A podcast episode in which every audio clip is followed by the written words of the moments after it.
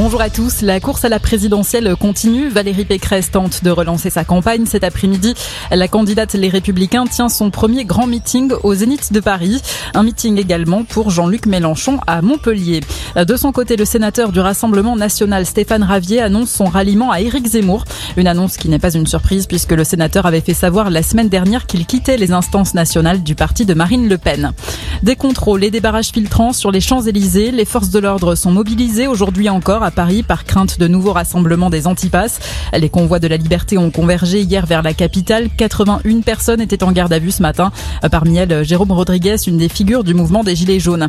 La préfecture de police fait savoir qu'une enquête administrative est ouverte suite à une intervention de police sur les Champs-Élysées. Une vidéo montre un policier qui a braqué son arme en direction d'un automobiliste.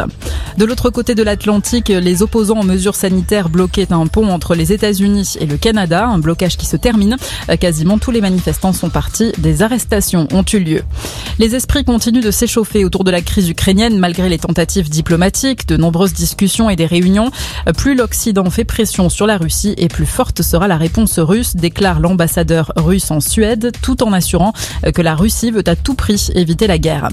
La performance historique de Quentin Fillon-Maillet au JO d'hiver, le biathlète remporte la médaille d'or sur la poursuite. C'est le premier Français à décrocher quatre médailles lors d'une même édition des Jeux Olympiques.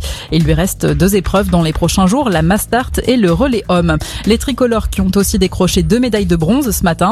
Mathieu Fèvre en ski alpin sur le géant et en ski de fond sur le relais, Maurice Magnifica, Richard Jouve, Hugo Lapalus et Clément Paris. Enfin le foot, suite de la 24e journée de Ligue 1. Monaco concède le match nul face à Lorient, 0 partout.